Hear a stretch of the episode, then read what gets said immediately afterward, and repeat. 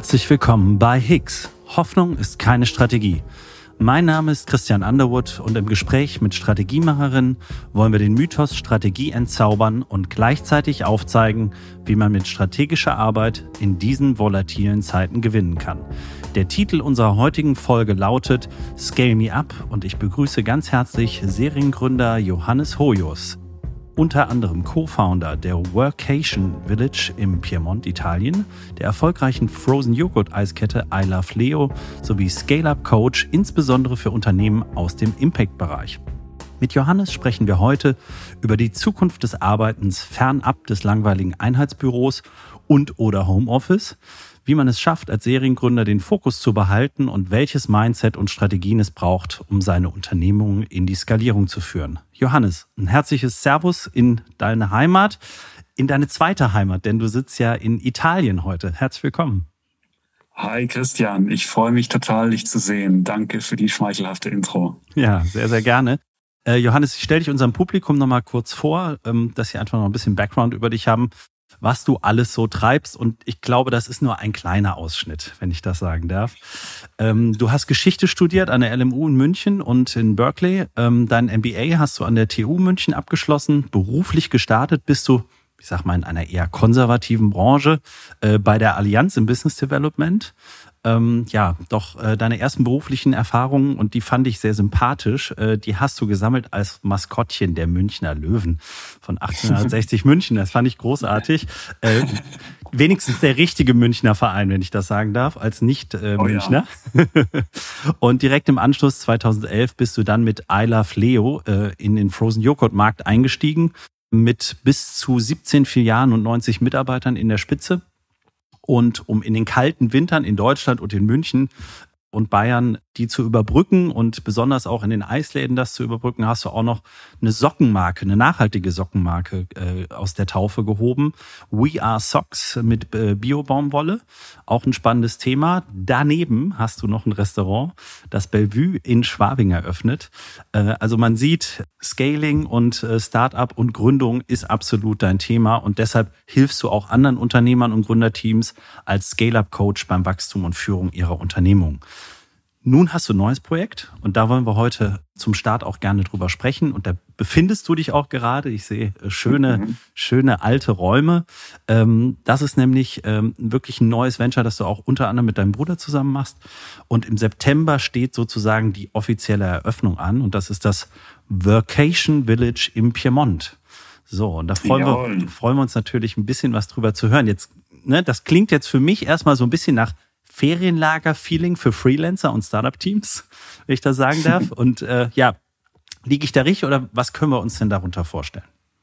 Ja, Ferienlager für Startup-Teams. Also so falsch ähm, ist die Assoziation nicht. Das ist schon richtig. Also wir wollen definitiv es hier erreichen, dass möglichst viele Menschen ja vielleicht in dieses Ferienlagergefühl hineinkommen. Und was ist dieses Ferienlagergefühl? Das ist ein Gefühl von gemeinsam von Verbundenheit zu einer tollen Gruppe, mit der man Bock hat, was zu machen, so in einer, in einer ungewöhnlichen Umgebung. So. Und dieses, diese Ferienlagerenergie wollen wir dann eben verbinden mit Produktivität. Also lass uns mhm. diese geile Verbundenheit, diese geile Ferienlagerenergie auf den Aufbau einer unserer Firma schmeißen. Das ist eigentlich ein, ein wesentliches Ziel, was wir, was wir hoffen, ähm, unseren Gästen zu vermitteln.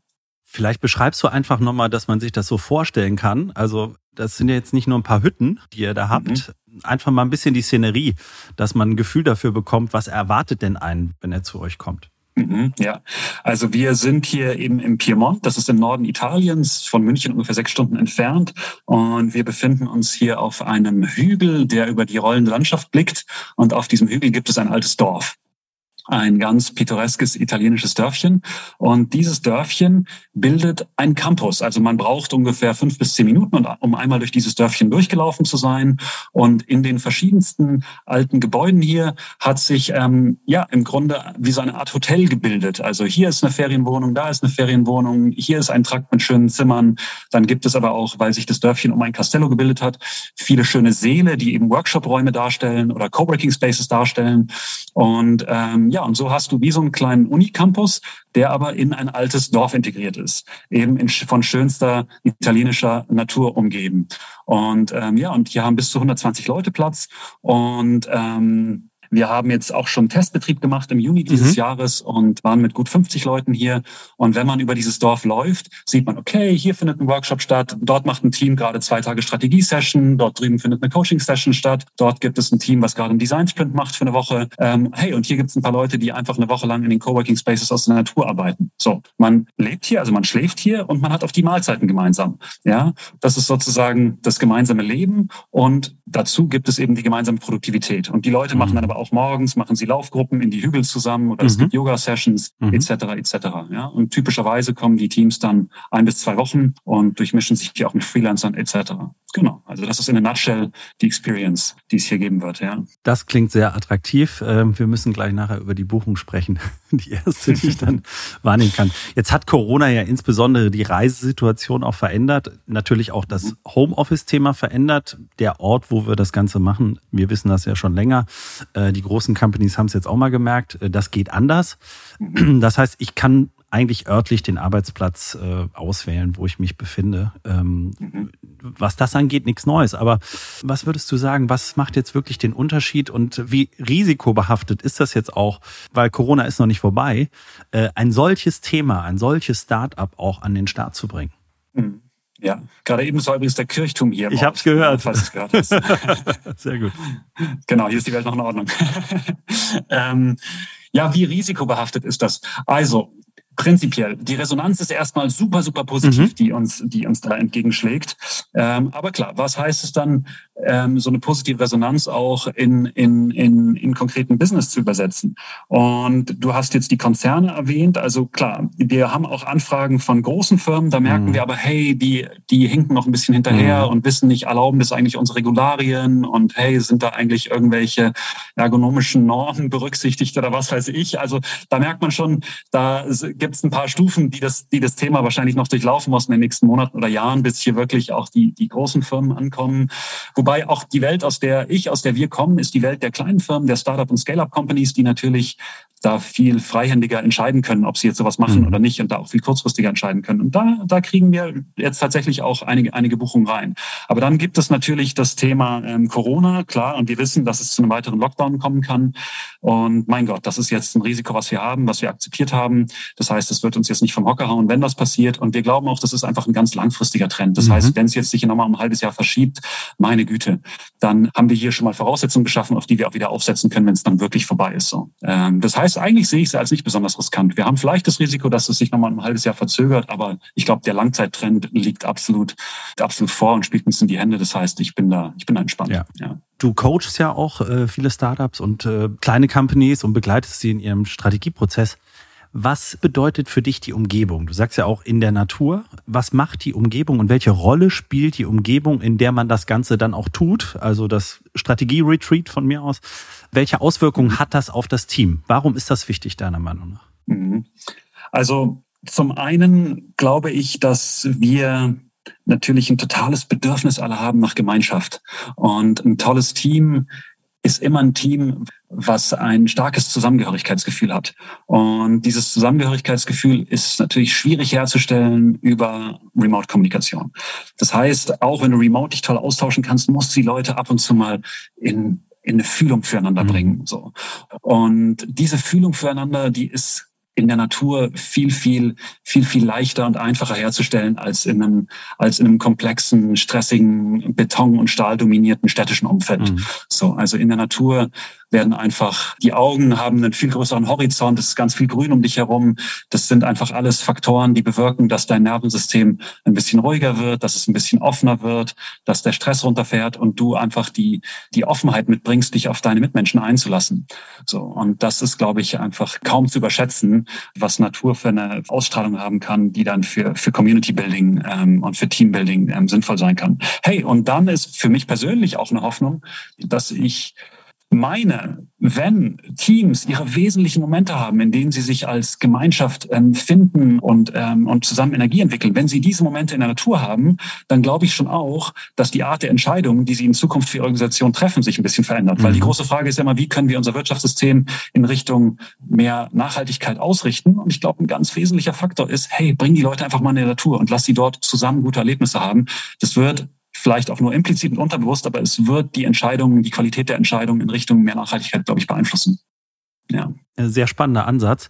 Ähm, ich erlebe das ja auch immer und so kommen die Leute dann natürlich auch ein bisschen stärker aus dem Kopf raus, spüren auch vielleicht mhm. noch mal mehr ja. die Entscheidungen, ja. die sie treffen und die sie auch gemeinsam treffen. Und das hat natürlich dann auch ja. definitiv ein verbindendes Element.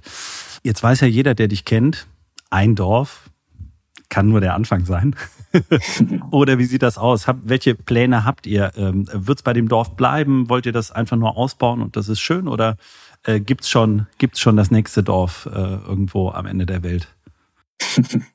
Also in der, in der Pipeline ist noch nichts. Wir sind jetzt erstmal extrem happy, wirklich dieses Juwel hier ähm, gefunden zu haben und hier auch tolle Partner vor Ort zu haben, mit denen wir das umsetzen können. Und das, und da will ich jetzt, will ich jetzt auch nichts überstürzen und dann ins Straucheln geraten, so dass ich diese Möglichkeit hier irgendwie nicht, nicht so schön nutzen kann, wie es, wie es möglich ist. Aber jenseits dessen, du hast natürlich total recht, dieses, ähm, dieses Thema ruft danach, ähm, größer zu werden. Und ich glaube, dass es eben eine, eine, riesige Bewegung sein wird, die in den nächsten Jahren auch durch, durch Europa gehen wird, mhm. dass sich, dass sich die Welt der Arbeit immer weiter aus den Städten hinaus in die Natur verlagern wird, in Verbindung mit Community Building. Und das ist ein ganz entscheidender Faktor beim, ja, auch beim Aufbau von Team- und Firmenkulturen sein wird. So. Das heißt, da wird es mehr davon geben. Und es ist auch eine totale Win-Win-Win-Situation für alle, die beteiligt sind. Ja, also es ist natürlich super für die Teams, die hierher mhm. kommen. Ähm, es ist auch super für die ländlichen Regionen, weil es gibt ja in Europa so viele tolle Regionen, die oftmals brach liegen und strukturschwach sind. Und wir bringen hier natürlich auch ja tolle tolle Belebung in diese Regionen rein. Das ist super für die Menschen und dann natürlich auch für das Business ist es auch super, weil wir liefern stabil nachhaltigen Mehrwert für die Kunden, für die Regionen. Das heißt, die haben auch stabil und nachhaltig Lust mit uns Geschäfte zu machen. Mhm. So, also Win-Win-Win und das ist, glaube ich, auch eine tolle Voraussetzung dafür, um, um langfristig da was aufzubauen. Und es ist aber, glaube ich, auch kein Markt, der jetzt zu einer wahnsinnigen Eile antreibt. Da kann es auch viele Player geben. Es wird eine Bewegung sein, die sich auch gegenseitig inspiriert. Mhm. Und das heißt, wir gucken, wir kümmern uns jetzt mal um dieses Juwel hier und gucken mal, was wir da, daraus lernen. Ja, und dann aber natürlich, du hast recht, ich bin kein Typ, der einmal was eröffnet und es dann zehn Jahre lang und es dann zehn Jahre lang verwaltet, sondern ich habe Freude am Aufbauen und mhm. wenn ich mich noch weiter in dieses Thema verliebe, als ich es eh schon bin, dann wird da bestimmt auch noch was folgen. Ja, absolut. Vielleicht Skalierung mit Verantwortung. Das ist äh, vielleicht sozusagen der, der Begriff, der es dann äh, am besten trifft. Mit deiner Frozen Joghurt Kette I Love Leo hast du ja bereits gezeigt, wie, wie das auch funktionieren kann. Mit der Sockenmarke als Ergänzung des Geschäftsmodells äh, dann auch, wo man denkt, wie passen Socken und Eis zusammen. Auch eine sehr, sehr spannende Geschichte, wie du das äh, erweitert hast. Jetzt gibst du dein Wissen ja auch weiter. Und äh, zwar auf Augenhöhe mit äh, anderen äh, Unternehmern, mit anderen Startup-Teams oder kleineren Kunden. Was ist denn dein Rat an deine Kunden, wenn man das so vielleicht äh, zusammenpacken kann, wenn man gleichzeitig auf so vielen Hochzeiten tanzt? Wie kann man denn da den mhm. Fokus behalten? Denn wir wissen alle, mhm. Fokus ist natürlich wichtig. Yes, yes, absolut. Also prinzipiell muss ich, muss ich schon dazu sagen, ich tanze auf vielen Hochzeiten, wenn man so will, und das ist auch nicht immer leicht für mich. Mhm. Ja. Also ist jetzt auch nicht so, dass ich das völlig spielerisch alles, ähm, alles so, so hinkriege, sondern es ist schwierig für mich und hier und da kracht's auch mal so, ja, und äh, scheppert ein bisschen, ja. Krach heißt jetzt nicht so sehr Streit oder sowas, sondern das ist halt nicht immer alles ganz, nicht, nicht alles so flutscht, aber trotzdem, irgendwie bekomme ich es hin, das ist schon richtig. Und was, was, ähm, deine Frage ist so ein bisschen, was befähigt mich dazu, das, das hinzubekommen? Mhm ähm, also zum einen natürlich Menschen, Menschen, Menschen, Menschen, Menschen. Lass dich nur mit Menschen ein, auf die du wirklich Lust hast, für die du dich echt interessierst und wo du, wo du auch merkst, die sind, nenn's, nenn's über Werte, nenn's über einen gemeinsamen Purpose, die sind irgendwie ähm, mit dir verbunden und wir haben Lust aufeinander. So. Mhm. Und dann wirst du einfach sehr viel weniger Ärger haben und kannst diese Leute, mit denen du Geschäfte machst, auch viel autarke Entscheidungen treffen lassen, mhm. weil du die dann viel weniger kontrollieren musst, viel weniger auch Mikromanagement machen musst und so weiter und so fort. Ja. Das heißt, ich glaube schon, dass fast alle Menschen, mit denen ich zu tun habe, seien es Mitarbeiter, seien es, seien es auch Banker, mit denen ich arbeite oder was mhm. weiß ich, irgendwie habe ich immer Lust auf diese Leute und, mhm. und versuche mich immer auch persönlich mit denen zu verbinden. Und das führt, glaube ich, dazu, dass da tendenziell ja wenig wenig auf der Mikroebene so nötig ist und auch tendenziell mhm. wenig ähm, Verwirrung oder Konflikte entstehen. Mhm. So, ähm, das ist total wichtig. Und ja, und dann die Sachen, die ich tun, tue, die haben schon auch alle einen roten Faden. Es ist jetzt nicht so, dass ich irgendwie Zahnarzt wäre und dann gleichzeitig Tauchlehrer und drittens noch einen Crypto-Startup habe mhm. oder sowas, sondern die Sachen, die ich mache, sind schon alle miteinander verbunden. Also ich bin in der Startup- und Scale-Up-Welt zu Hause. Meine ganzen Coaching-Konten stammen auch aus dieser Welt. Ähm, wenn ich jetzt hier mein Workation Village aufbaue, da werde ich vor allem solche Teams auch empfangen und so weiter und so fort. Ja, und das hat jetzt hier was mit Teamentwicklung zu tun auch. Ja, das ist auch etwas Wesentliches natürlich, was ich im Coaching mache. Das ist auch etwas Wesentliches, was ich in allen meinen Firmen immer wieder mhm. ähm, auch zum Teil schmerzhaft lernen musste. Wie mhm. funktioniert das und wie funktioniert das nicht? Das heißt, der rote Faden, der sich durchzieht, ist schon immer ein ähnlicher. Ähm, und vielleicht noch ein dritter Punkt, was, was schon auch mir, glaube ich, dabei hilft, ist, dass ich den Leuten immer klar aufzeige, was ich kann und vor allem, was ich nicht kann. Also ich stelle mich gar nicht, wenn ich beginne mit Leuten zu arbeiten, ich stelle mich selten da als der tolle Typ, der alles kann, sondern ich sage den Leuten einfach immer ganz krass, das kann ich nicht und hier bin ich schwach und dort bin ich überfordert und so weiter und so fort. Dadurch kommen die Leute auch dann nicht so oft auf mich zu und wollen mir Affen auf die Schultern setzen, weil mhm. sie denken, ah, der tolle Typ, der kann das alles, mhm. sondern im Gegenteil, die übernehmen dann tendenziell auch viel Ownership für Sachen, mhm. weil ich mich auch verletzlich zeige. Ja. ja. Also sozusagen der Getting Naked Ansatz, äh, schönes Buch, das du mir auch empfohlen hast. Also dafür nochmal vielen Dank. Äh, und für alle Zuhörer, äh, die auch aus der Beratung kommen, ist nur zu empfehlen, Getting Naked. Äh, auf jeden Fall, äh, auf jeden Fall wert. Aber das muss auch authentisch sein und das muss natürlich auch gelebt ja. werden. Wenn du das jetzt so beschreibst, dann beschreibst du für mich eine Welt, die ich häufig in der Startup-Welt nicht so vorgefunden habe. Ne? Also viel mhm. Vertrauen, Verlässlichkeit. Da sehen wir häufig ja schlecht bezahlte junge Menschen, ne? die natürlich mhm. einen großen Traum haben, irgendwas äh, mhm. Mit zu starten äh, und zu machen, aber die werden manchmal nicht so gut behandelt, wenn man das so sagen darf. Ne? Mhm. Also ich sag mal, nicht jedes Startup ja. ist auch das nachhaltigste, verantwortungsvollste Unternehmen der Welt, ne? weil Skalierung manchmal mhm. einfach alles ist. Ähm, ja. Wie erlebst du solche Teams auch in so krassen Situationen? Weil es ist auch ja ein, ein übler Druck, der entstehen kann. Also ne, ja. ich kann Schmerz haben, wenn ich kein Geld verdiene und keine Kunden kommen. Das ist der eine Schmerz. Der andere Schmerz ist, von heute auf morgen von 20 auf 200 Leute zu wachsen. Wie ja. bewerkstelligt man solche Veränderungssituationen?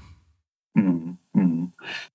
Also du hast völlig recht, dass die Leute oft mit einer Sehnsucht nach Entwicklung und auch einem gewissen Idealismus in die, die Startup-Welt kommen. Und wo finden sie sich dann wieder? In einer massiven Drucksituation. Da ist gerade ein Haufen Kohle in eine Firma geblasen worden. Die haben, die, sie müssen jetzt laut Businessplan, ähm, ansonsten werden sie alle total verwässert, müssen jetzt um 300 Prozent wachsen und es gibt einen wahnsinnigen Wettbewerb etc.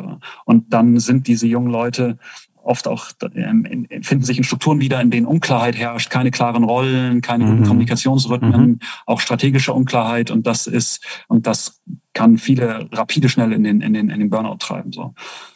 Am Ende des Tages, wenn wenn ich als ich mich selbst in solchen Settings wiedergefunden habe oder auch als Coach in solche Settings hineinkomme, mhm. Das das allererste ist gibt den Leuten psychologische Sicherheit.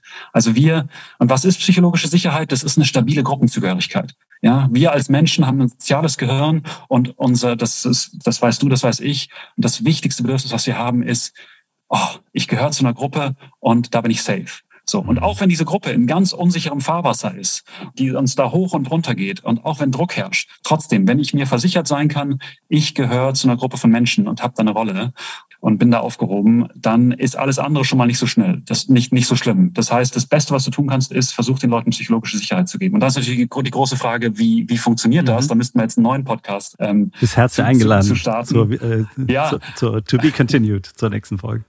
ja, genau. Aber was natürlich total hilft, hey, klar, gemeinsame Werte, ein gemeinsamer mhm. Purpose. Ähm, und gemeinsame Erlebnisse wie bei euch im Dorf vielleicht. Ja, ne? Genau, mhm. gemeinsame Erlebnisse über die rein, über die Ebene des rein funktionalen Austauschs auch öfters mal wirklich in, in Verbindung zueinander zu treten. Genau, aber da muss ich jetzt aufpassen, dass ich hier den Rahmen nicht sprenge. Aber Stichwort Herstellung psychologischer Sicherheit ja, ist das Wichtigste. Äh, absolut.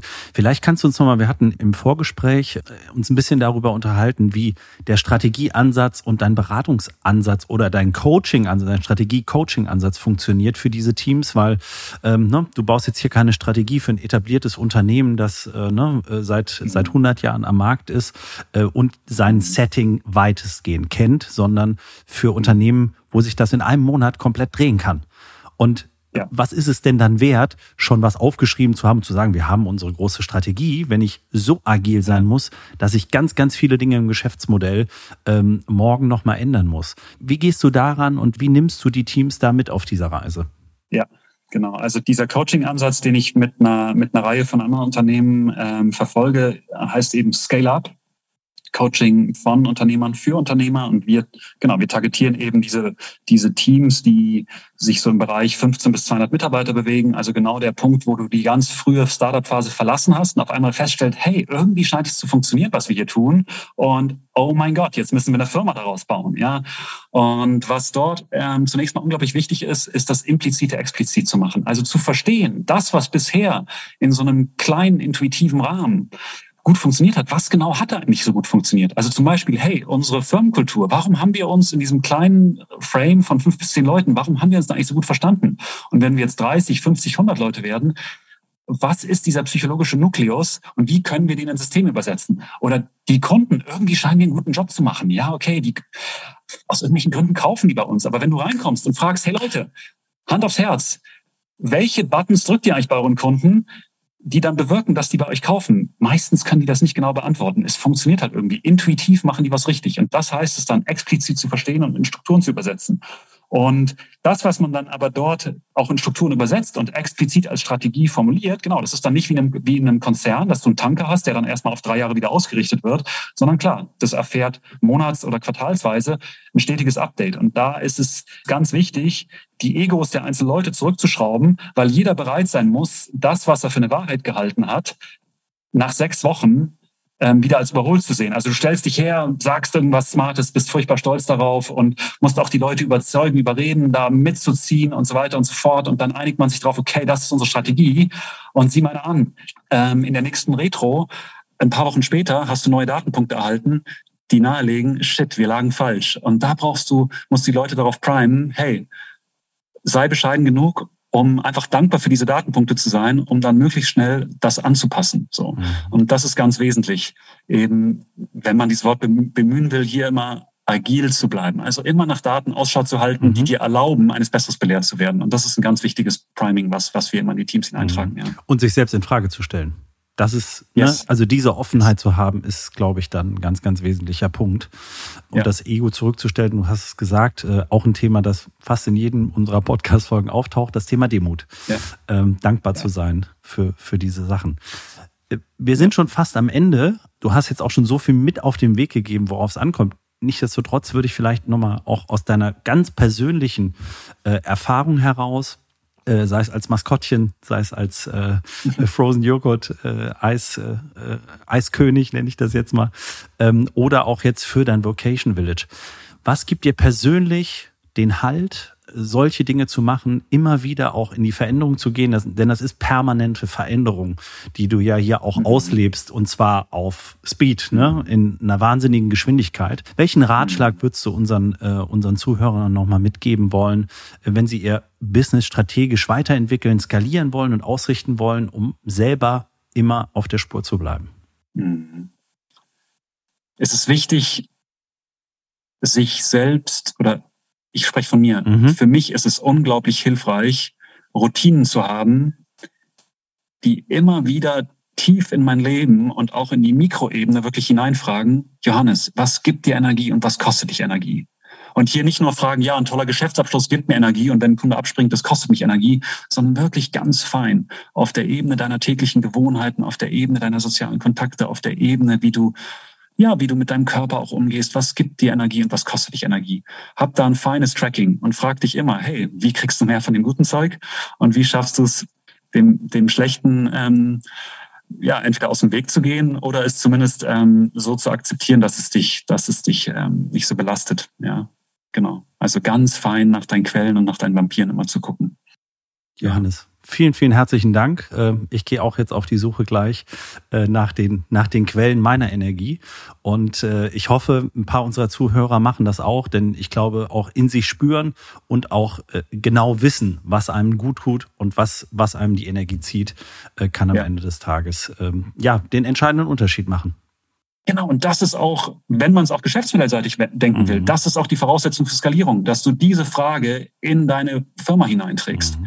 Die ganze Firma muss sich stetig die Frage stellen, was funktioniert eigentlich bei uns, was funktioniert nicht.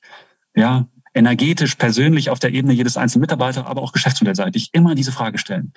Was sind die Datenpunkte, die wir haben rund um Quellen, rund um Vampire und rund um diese Datenpunkte dann optimieren? Ja. Wunderbar. Johannes, vielen, vielen herzlichen Dank. Viel Erfolg im Piemont. Äh, wir sehen uns bald, versprochen. Äh, ich komme gerne vorbei und ich hoffe auch, äh, einige unserer Zuhörer haben jetzt ein bisschen Lust drauf bekommen. Ähm, Im September startet ihr. Dann geht's ja. offiziell los ähm, auf eurer Website. Die werden wir natürlich auch verlinken unter dem Podcast und beim Podcast, dass man euch definitiv findet. Workation Village, Piemont, Italien. Und ich sage nochmal herzlichen Dank nach Italien und an dich, Johannes. Hat mich sehr gefreut. Christian, es war mir auch eine Freude. Tausend Dank. Immer schön mit dir zu sprechen. Vielen Dank. Ciao. Ciao, ciao.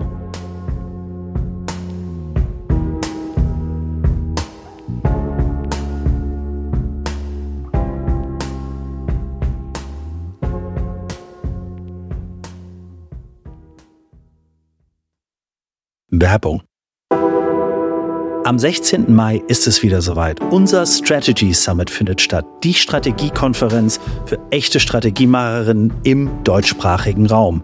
Dafür haben wir wirklich ein tolles Programm zusammengeschraubt mit echten Strategiemacherinnen von der Front, die euch zeigen werden, wie ihr Strategie digital noch einfach besser machen könnt. Dafür haben wir unter anderem Speaker wie Mark Pollock, CEO der Tränkwalder Gruppe und Rüdiger Rath, CEO der Cancom Gruppe mit am Start in Düsseldorf bei Infosys im Tech and Innovation Center. Was müsst ihr jetzt noch tun? Geht auf unsere Seite, findet ihr auch in den Shownotes www.strategy-summit.de und sichert euch jetzt euer Ticket mit dem Gutscheincode Community10. Community alles groß geschrieben und 10 als Ziffer. Wir freuen uns auf euch. Wir sehen uns in Düsseldorf. Ende der Werbung.